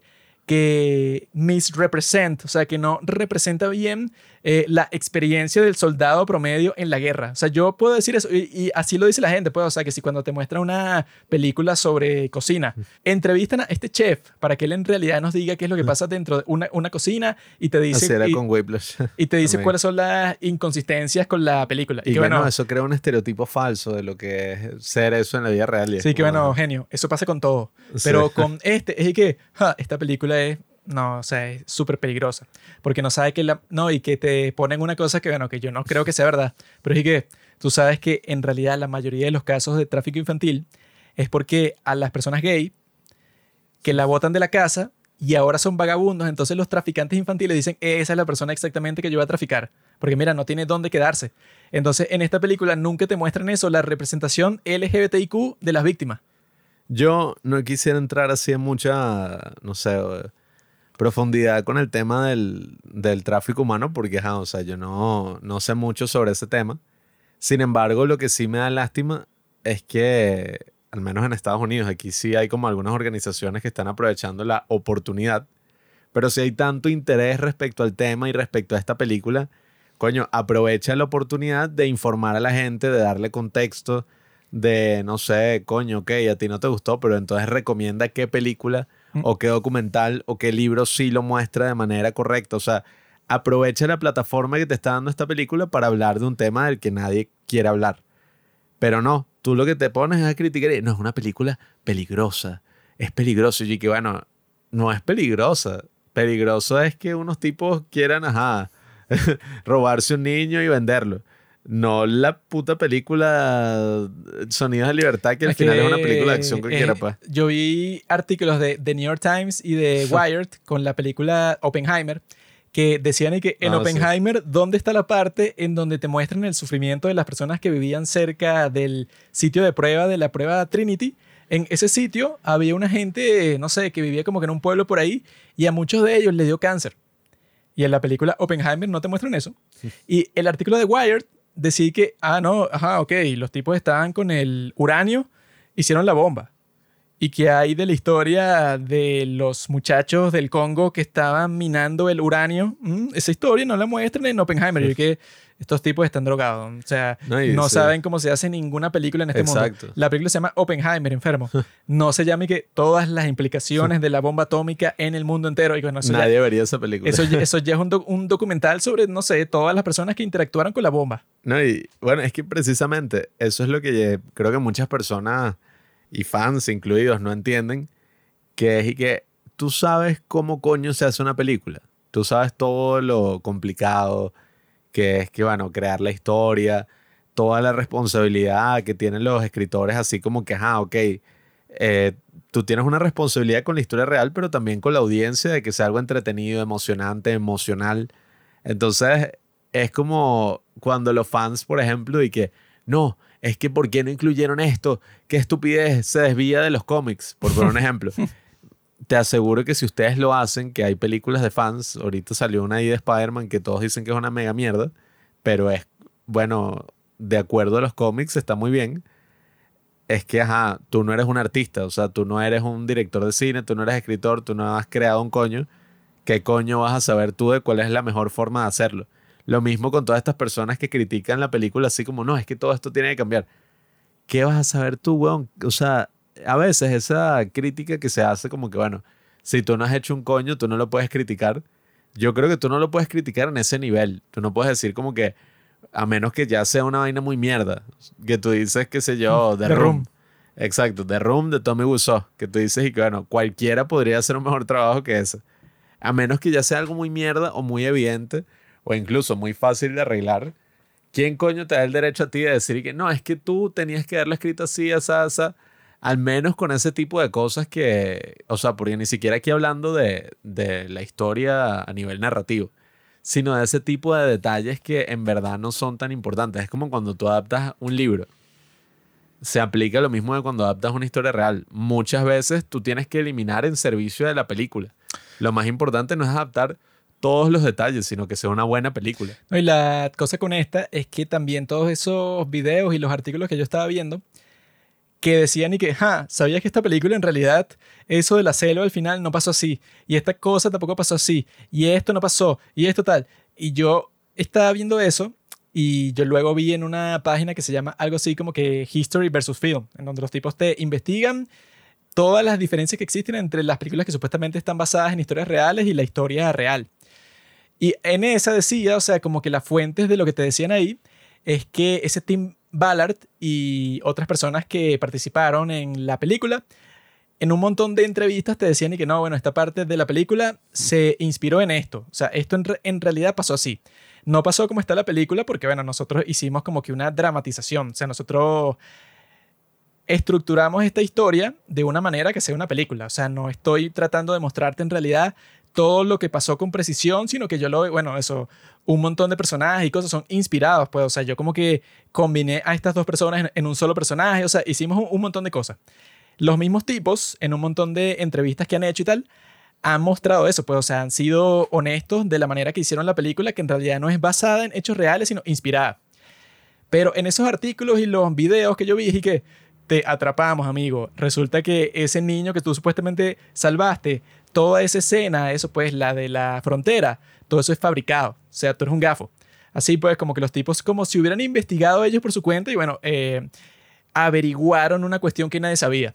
Cuando en realidad los tipos desde el principio dijeron, ok, esta película no vayan a pensar que es un documental, sino que nosotros hicimos toda esta historia. Por ejemplo, que si la cosa de la selva fue que ellos nunca encontraron a nadie cuando se metieron en la selva y creo que eso fue en Haití. Sea, creo que los tipos estaban ahí, eh, era que estaban buscando a un niño. Eh, porque los tipos cuando, ah, bueno, que esa es otra cosa que nadie te dice, que cuando los tipos fueron a Haití, resulta que había un orfanato falso y que tú entrabas al orfanato y era que te vendían a los niños. Y entonces este Tim Ballard y tal metió a todo su equipo ahí. Y hicieron una redada y salvaron no sé cuántos niños. Y resulta que una de las personas, uno de los padres que él había conocido, que le habían secuestrado al, hijo, él pensaba que su hijo estaba ahí, pero su hijo no estaba ahí. Entonces, esa fue una cosa que este Tim Ballard fue que no, yo tengo que encontrar a este niño, pues, o sea, porque de todos los que salvamos, el que era de este tipo que yo conocí no está ahí. Y ahí fue que él se vistió como doctor, eso puede, o sea, se disfrazó de doctor y se metió en la jungla y en un sitio súper peligroso con unos guerrilleros y tal para ver si lo encontraba. Pero la diferencia con la película es que cuando él se metió ahí, el niño no estaba ahí, pues. Entonces él quedó... ¿Nunca lo encontró? Hasta el día de hoy no. Entonces el tipo ha sacado como que gorras y mercancía y tal con el nombre del niño para que se vea que no, algún día lo vamos a encontrar y tal. Y la cuestión es que él, en ese orfanato, el tipo adoptó a dos de los niños que salvó, a dos haitianos. Entonces él hoy tiene nueve hijos, siete suyos con su esposa y dos de que, o sea, que son esos chamitos. Esa cosa no te la dicen en ningún artículo y nada, porque claro, se les cae toda la, narrativa de que este tipo es un loco que está haciendo toda esta, esta cosa por plata, porque es así, o sea, tienes que ser tremendo psicópata y que no, él adoptó a dos niños haitianos eh, para su familia, simplemente, no sé, que si por la exposición de, de, los medios, como que para que hicieran historias sobre qué buena persona es él por haber adoptado a estos dos niños. There will be blood. Obviamente que eso no pasó, porque eso sí, bueno, tienes que ser un tipo súper cínico y que no, sí, este tipo que se la pasa haciendo operaciones para salvar a los niños del tráfico humano, adoptó a dos víctimas simplemente porque él quiere exposición, eso, quiere hacerse marketing pues a sí mismo. Eso no te lo ponen en ningún sitio y eso es para mí lo que prueba que este tipo obviamente que sí se involucra mucho con esto, o sea que obviamente quiere ganar dinero con lo que hace porque así es todo el mundo. Y tú no puedes estar y que no, claro, esa es la señal, que tú estás ganando muchísimo dinero con esto, entonces a ti en realidad no te importan estos niños. Y que yo vi que, bueno, que en la película, ajá, te ponen eso de la redada eh, de la isla, pero yo creo, de lo que leí, si lo recuerdo bien, que la redada de la isla fue como que en Haití, o sea, en una isla por ahí. Pero eh, como que combinaron eso con la cuestión de Colombia, porque bueno, ya estaban en el mismo sitio, que eso es lo que hacen en las películas. Que eso bueno, si ya estamos en eso de Cartagena, yo no me voy a ir a otro sitio para que conozcas a otros personajes y tal. Que eso de que te ponen a esa tipa que era que la reina de belleza que traficaba a los niños y que eso es real, pero te lo combinan con otras cosas y con otros personajes y tal. O sea, como que básicamente la película es la combinación de un montón de historias que sí le pasaron a él en la vida real, pero no le pasaron así, pues. O sea, es una combinación de de cosas que le pasaron en todo el tiempo que él pasó haciendo todo ese esfuerzo. Y eso es lo, más común en todas las películas, bueno, y por eso existe esa página web, ¿no? En todas las películas basadas en hechos reales, todo se cambia a, a beneficio de la historia. Todo, siempre pasa así. Incluso hay como, bueno, no sé si era esa página u otra, que te sacaban como una métrica y que mira, esta es más parecida a lo que pasó en la vida real. En esta casi que nada de lo que pasa. Por ejemplo, una reciente que atacaron mucho fue la de Vice, que es la historia de, ¿cómo es que se llama? Dick Cheney, que hizo este tipo, el mismo de Don't Look Up y todas estas que, bueno, yo creo que Adam McKay siempre la caga, la embarra, cuando se pone a hacer así estos dramas políticos basados en la vida real y tal. Pero bueno, esa de Vice, dicen que el tipo que sí agarró todos los rumores que existían y las puso en la película como, no, todo esto es real. Y claro, o sea, ese tipo de cosas sí son como más mierda. Pero cuando estamos hablando de cosas como estas, pues, o sea, esta película, yo creo que lo más importante es que, nada, tú te hayas involucrado emocionalmente como en cualquier película de acción. Y con esas partes al final, que está todo así negro y te sale como las letricas blancas de siempre, como que tantos millones de personas están en la esclavitud. O sea, que eso como que te lleve a tú investigar más sobre el tema, quizás donar a alguna organización que esté trabajando en eso, preguntarte si en tu propia comunidad pasan esas cosas. Eso esa es la al final es lo importante. cosa rara de que sea de un tema así y porque eso va a ser controversial, si ese es el tema menos controversial del mundo. Sí, y que todo el mundo está de acuerdo de que eso está mal. Tú estás a favor del tráfico de niños y que sí, pero en esta película no muestran como son la mayoría de los casos del tráfico de niños. Qué estupidez. o, sea, que, o sea, yo puedo decir eso absolutamente con todo y así no disfrutas ninguna película de nada, porque no sé, que si con James Bond. Que tú sabías que la mayoría de casos en que los espías se infiltran en un sitio simplemente los matan y ya. No es como James Bond que te pone el tipo y bueno, obviamente, todo el mundo sabe eso. Todo el mundo sabe que si tú eres un soldado, lo más probable es que sea como All Quiet on the Western Front y que no sea como, no sé, en una película de acción así, que si, no sé, lo Fabuloso 7. Y los tipos, los, que son los mejores guerreros del oeste y matan a 10.000 tipos, no sé, que si con una sola bala matan como a 7 personas, obviamente. Los 7 magníficos. La gente sabe cómo funcionan las cosas. No hay que no. Tú sabías que en realidad, si a ti te disparan, tú te mueres mucho más rápido de lo que muestra esta película. Ajá, sí, yo sé. ese tema de la responsabilidad de las películas suele ser también una cosa muy puritana. Que que no. Es que, claro, los niños ven esas películas de acción y piensen que así es la vida real y entonces hacen eso en la vida real. Yo siempre he creído que todo eso es mentira porque es como que, ajá, todo el mundo, si tú no puedes distinguir entre la realidad y la ficción, el problema lo tienes tú, amigo, no lo tiene la ficción. Que Orson Welles una vez le preguntaron algo al respecto. Todas estas películas violentas, ¿tú crees que tienen un impacto nocivo en la juventud, en los niños? Y él y que, qué loco que cuando estamos hablando de una película actual, tú dices eso, las películas violentas, no, qué daño le hacen a la juventud.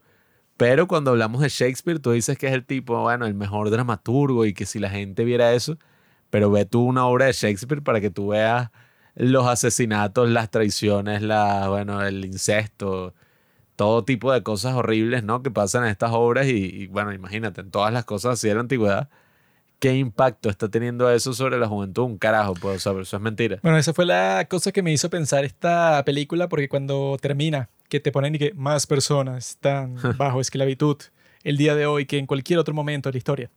Eh, porque hay este, este podcast que es de este tipo, Dan Carlin, que se llama Hardcore History, en donde tiene un capítulo que es sobre la esclavitud. Y yo he estado escuchando ese capítulo y es interesante porque el tipo se pone a ver cómo funcionaba todo eso de la esclavitud desde los años, bueno, desde que comenzó la conquista de América que los europeos y todas las personas que venían al continente siempre buscaban, bueno, vamos a esclavizar a todos los indígenas primero y luego a todos los negros que se trajeron de África porque necesitaban trabajar toda la riqueza que tenían aquí. Y lo interesante es eso, pues, o sea, como que comparar el día de hoy, que si te ponen y que no, bueno, en realidad existen muchísimos esclavos, tanto trabajadores sexuales como trabajadores en, en general el día de hoy, porque simplemente, bueno, te lo compras y listo, y es como que tu propiedad y ya. Y yo lo que pensaba es que, bueno, qué loco que en el pasado eso era legal. O sea, que tú simplemente tú podías ver que no, bueno, estos son los esclavos. Y el mercado de esclavos es una cosa pública. Y que si tú querías hacer lo que hacen, pues, en esta película, pero en el pasado, no tienes que hacer como hacían y que no, es que el pedófilo que tenía una red por internet súper secreta, que el FBI lo estaba investigando y tal, o sea, toda esta cuestión como que confidencial sino que en ese capítulo del podcast te cuentan y que no, bueno, en esos tiempos vendían a, todos y los vendían por separado. O sea, si era la familia, estaban los padres, pero tú podías comprar una niña de África si tú querías para ti y ya.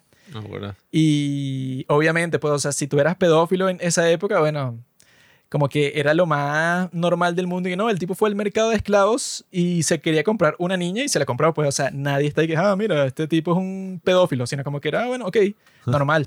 como comprarse un Play 5, una cosa Sí, que, ah, no, mira, tiene una, una nueva propiedad y que, qué fino. Y que te cuenta que si la, la cuestión esa con Thomas Jefferson, que, que él tuvo hijos con su esclava, pero lo raro es que esa esclava es la hija de una esclava que era de su padre, entonces su padre hizo lo mismo, pues, o sea, cuando su madre murió, pues la madre de Thomas Jefferson, su padre tuvo sexo con la esclava, ¿no?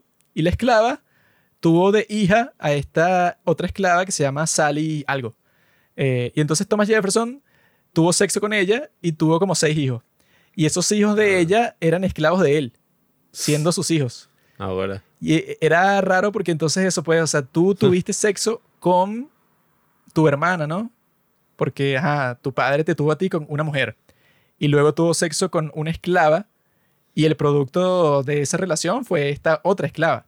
Y esa esclava creció y después tú te la cogiste cuando técnicamente es como que tu media hermana. Y tú tuviste seis hijas con él. Y no se veía como que una cosa de, no, que enfermo. Era como que, ah, claro, o sea, obviamente que todos los esclavistas se cogen a sus esclavas, pero bueno, es tu propiedad, pues.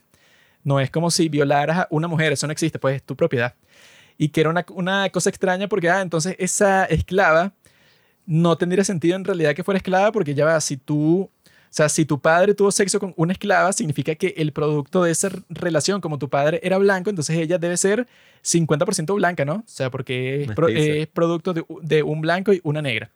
Y al mismo tiempo, si tú tienes sexo con ella, entonces los hijos que nacen de esa relación entonces son más blancos todavía.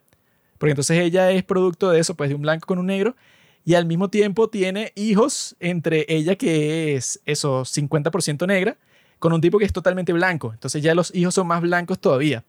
Pero no importa que sean más blancos, sino que siguen siendo esclavos. O sea, es una cosa que... Lo raro que te cuentan sobre toda esa historia, pues, o sea, de todo ese tiempo, de todo ese momento de la historia, era que, bueno, que toda esa cuestión era visto así, bueno, como que por ciertas personas sí te juzgaban moralmente. Pero en realidad, o sea, en general la sociedad era como que eso estaba totalmente normalizado y no solo eso, sino que era algo esencial para la sociedad en donde tú vivías, para la economía del sitio. Todas las personas decían que, ah, ok, esta práctica quizá no es la más correcta, pero si la dejamos de usar, entonces no hay manera de seguir ganando tanto dinero, porque en, en muchas poblaciones incluso hay más esclavos que personas libres porque necesitábamos trabajar toda esta tierra. Y mientras más empleados tienes, entonces más rápido la trabajas y más rápido vendes el producto y tal. Y llega un punto en donde estás vendiendo, no sé, como que toneladas de algodón, por ejemplo. Y que tú puedas hacer eso al año depende de que tengas muchísimos trabajadores por coñazo y que a, ellos no les estás pagando nada. O sea, los compraste y ya no les pagas más nunca. Entonces, eso era como que, como que una piedra eh, fundacional, pues, o sea, como que estaba en, la, en los fundamentos de esa sociedad. Y lo extraño es que, o sea, como que ese capítulo del podcast, lo fino y que, bueno, que eso sí lo conversan muchísimo todas las personas cuando hablan del tema de la esclavitud, es que la esclavitud ha existido desde siempre. O sea, como que no es nada nuevo. Y lo interesante es que el día de hoy es como que, bueno, en cualquier momento en donde tú tienes un chance, pues no sé, cuando hay una guerra, cuando pasa cualquier cosa así que hace que el orden de la civilización se ve alterado, entonces ves que la esclavitud vuelve a nacer. O sea, que si en Libia luego de que mataron a Gaddafi y que ahora en ese sitio en Libia es como que el mercado de esclavos del mundo. O sea, si tú quieres ir, eh, comprar cualquier esclavo, vas para Libia. Y son cosas así, pues, o sea, como que en muchas partes del mundo, o sea, como que ahí siguen existiendo mercados de esclavos en todas partes y que bueno, que debe ser como te muestran en esa película Taken, que es como que no, bueno, cualquier tipo de persona que tú quieras, te la conseguimos. Eh, no es como la estupidez que te dicen que este Tim Ballard que creó la demanda por la cosa. Como que hay muchas personas que, no sé, como que tienen una idea un poco extraña del mundo. O sea, que piensan como que no, bueno, en realidad la gente, digamos, como que es muy extraño, pues, o sea, que existe una cosa así como la, como la esclavitud. O sea, que el tráfico humano, como lo muestran en Sound of Freedom, eso es esclavitud también, esclavitud sexual. Pero hay personas que están como que no, bueno, es que eso es una cosa tan rara, pues, o sea, como que tan poco común que, exacto, tú puedes crear la demanda al tratar de atrapar a estos tipos, a los traficantes sexuales. Cuando en realidad en toda la historia del mundo, o sea, siempre, pues, no hay ningún momento de la historia en donde no hayan existido esclavos. Y que eso siempre sale así, o sea, como que los que se oponen a eso como si fuera, no sé, un crimen que ellos nunca cometerían siempre cuando las personas se ponen así como que con ese estatus moral, pues, o sea, la superioridad que yo tengo porque yo nunca esclavizaría a alguien. Es gracioso porque siempre son, bueno, de personas que viven el día de hoy en donde, ah, bueno, así tú quieras esclavizar a alguien, primero que tú no tienes el dinero para hacerlo y segundo que es ilegal en todas partes del mundo. Entonces, bueno, es muy fácil decir que tú no lo harías cuando no tienes la más mínima forma de hacerlo. Y al mismo tiempo siempre lo dicen eh, eso puede, o sea, cuando los países hablan sobre estos temas así, o sea, que si, no sé, ponte que un país critica a los Estados Unidos porque tuvo como la esclavitud por tanto tiempo. Es gracioso porque los países pequeños siempre actúan como si ellos nunca se comportarían así con respecto a los países poderosos, a los imperios del mundo. Que si un país, no sé, eh, Honduras dice que no, yo nunca haría como hace Rusia, pues que invade a otros países cuando quiere tomar su, territorio, qué loco.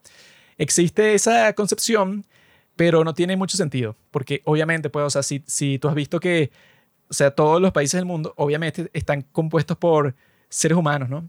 Y todos los imperios, siempre cuando invaden un país, bueno, en la historia antigua hasta hace poco tiempo, tú hacías y que no, bueno, yo invadí este país y todas las personas que forman parte de eso, pues los que se rindieron, cuando ya yo gané, cuando ya yo tenía la victoria asegurada, todas estas personas ahora pasan a ser mis esclavos. Y eso ha pasado siempre así.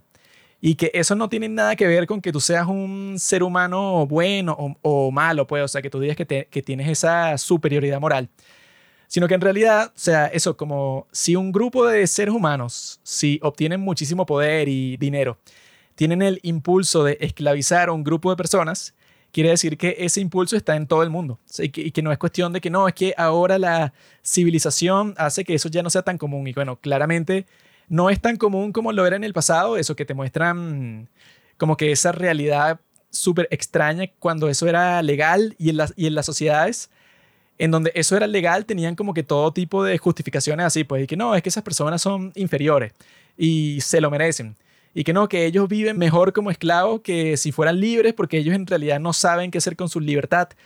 Como que las personas lo justificaban para no sentirse tan mal, pero era una, un escenario, pues una realidad completamente extraña cuando tú tienes eso, que si la situación más eh, desgraciada, pues, o sea, que si lo peor que tú le puedes hacer a una persona es esclavizarla, y en muchos momentos de la historia, y en, en eso, en casi toda la historia, eso era una práctica común y totalmente normal, que si en la antigua Grecia, que si Platón y el mismo Aristóteles justificaban eso, pues decían que no, tiene todo el sentido del mundo que tú esclavices personas porque, bueno, al fin y al cabo, tú conquistaste el territorio y estas personas que tú esclavizas son inferiores a ti. Entonces la sociedad tiene cierto orden que nosotros tenemos el derecho de tratar a estas personas de esta forma. O sea, es una locura, pues, o sea, que eso sea parte como que de la naturaleza humana en sí, que no tiene que ver que bueno, que esa parte, bueno, la película Sound of Freedom, obviamente que no va a tratar de comunicarte eso, sí. la película al final es sobre eso, y qué coño. Pero en realidad eso de que no, que estas personas son los que esclavizan y son unos tipos, bueno, que es un tipo con un bigote y es todo gordo y todo feo y eso y se comporta como un desgraciado. Así es como vemos las cosas nosotros el día de hoy porque claro, eh, como que la mayoría del mundo vive en una civilización. Entonces, a ti te parece barbárico que, que hagan eso, pues, o sea, que traten a personas como si fueran inferiores a todo el mundo y los torturan, pues, y los violan y todo. Pero lo extraño es que eso durante toda la historia ha sido una práctica estándar, o sea, eso pues en todas partes del mundo. Y lo interesante es que al mismo tiempo en todas partes del mundo siempre hay personas que dicen y que, bueno, tú eres un enfermo. Incluso en la antigua Grecia supuestamente cuando Pericles era el líder y que los tipos estaban a punto de abolir la esclavitud. Y eso era que si 600 años antes de Cristo. Bueno, un poco lo que vimos cuando hablamos de Lincoln, que incluso en esa época había gente que se oponía férreamente a la esclavitud. Sí, o sea que es raro que eso, que si en todas las épocas, pues, o sea, tú puedes ir casi a cualquier época y hay personas que dicen que, bueno, los que esclavizan a estas pobres personas, sea quien sea, malditos sádicos. Sea, son unos tipos que no les importa nada, es inmoral y no tienen ningún sentido. Entonces sí es interesante con lo que eso al, al mismo tiempo es parte de la naturaleza humana, que tú quieras esclavizar a las personas para tu propio beneficio, pero al mismo tiempo también es parte de la naturaleza humana que tú digas, bueno, tú eres un maldito loco si quieres hacer eso. Claro, es que mm, si pensamos un poco en la naturaleza humana, todos los actos que hemos realizado pertenecen a ellos, los holocaustos, los genocidios, todas esas cosas también son parte de la naturaleza humana, fueron realizadas por humanos, un humano es capaz de realizar esos actos tan terribles. Sin embargo, también somos capaces de esos actos de bondad esos actos valerosos como el de Tim Ballard o el de esas personas que se sacrifican para salvar a otros, dan sus vidas por, no sé, causas nobles. Entonces, yo creo que lo interesante, ¿no? Es como en la actualidad hemos llegado a un punto donde todo eso, ya el consenso es que todo eso está mal, de que todo eso es terrible. Y precisamente, bueno, hay que tener la concepción de que ese consenso aparente de que todos tenemos, sin duda alguna no es universal.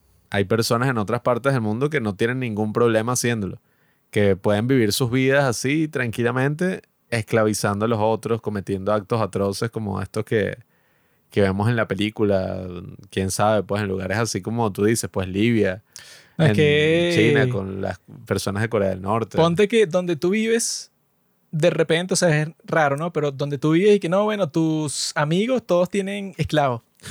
y hay un mercado en la plaza pública que dice, no, bueno, si tú lo quieres comprar, están, no sé, ponte a 100 dólares. A 100 dólares un tipo que esté medio enfermo y, y si quieres pagar, no sé, 500, puedes comprar a un tipo, a una mujer, a, a, quien tú quieras. O sea, un tipo que se ajuste a, las, a los estándares que tú quieres. O sea, la característica que tú tienes en mente lo puedes comprar. Y no se ve como nada raro, pues, o sea, nadie te va a juzgar moralmente cuando lo hagas.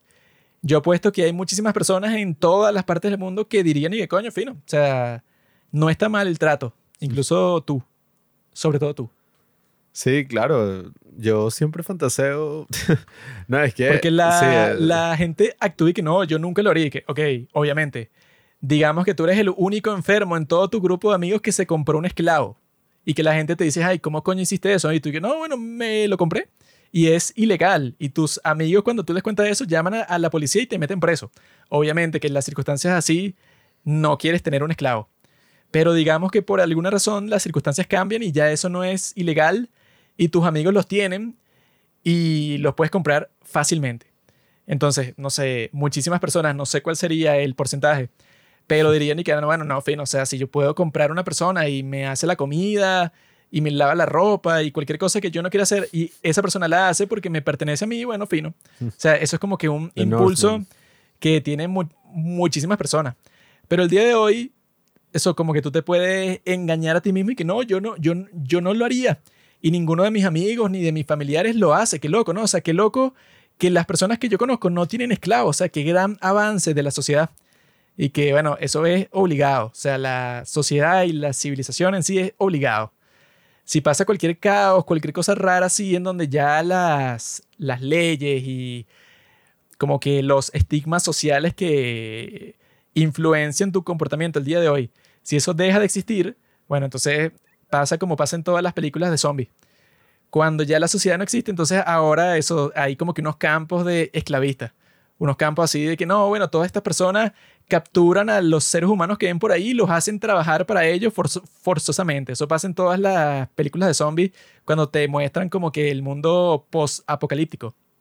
Por eso yo creo que es muy importante ese estudio o ese ver el pasado como un aprendizaje. Porque se habla mucho de que no, es que antes todos eran unos malditos. Yo no me imagino cómo podrían ser capaces hay que entender que todo eso está dentro de nosotros de una u otra forma. Todos somos capaces de los crímenes más atroces y los mayores actos de bondad también. Entonces es muy importante ver ese pasado para entender de que, bueno, esto que tenemos acá es algo que tiene que ser defendido, pues, o sea, es algo que parte del trabajo constante de, qué sé yo, o sea, muchísimas cosas, pues, históricas que han pasado. Porque, por ejemplo, es un poco el tema de la democracia también la democracia no es una cuestión dada o una cuestión que es como que, ah, listo, la alcancé, ¿sabes? No es que, ah, mira, listo, alcancé la democracia. Ya es un estado permanente. Sino que cuestiones como la democracia, si usted lo considera un bien, yo sí lo considero como un gran bien.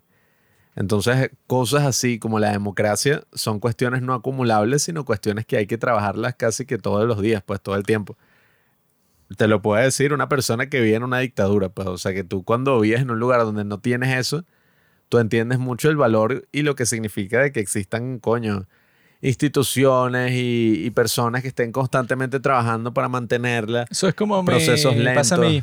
Como yo vivo en un sitio en donde yo no puedo conseguirme una coreana ardiente de 18 años, yo o sea, sabría valorarlo. O sea, yo le puedo decir a todas las personas que si tienen ese privilegio, y no, o sea, tú tienes que saber que tú estás experimentando algo totalmente magnífico.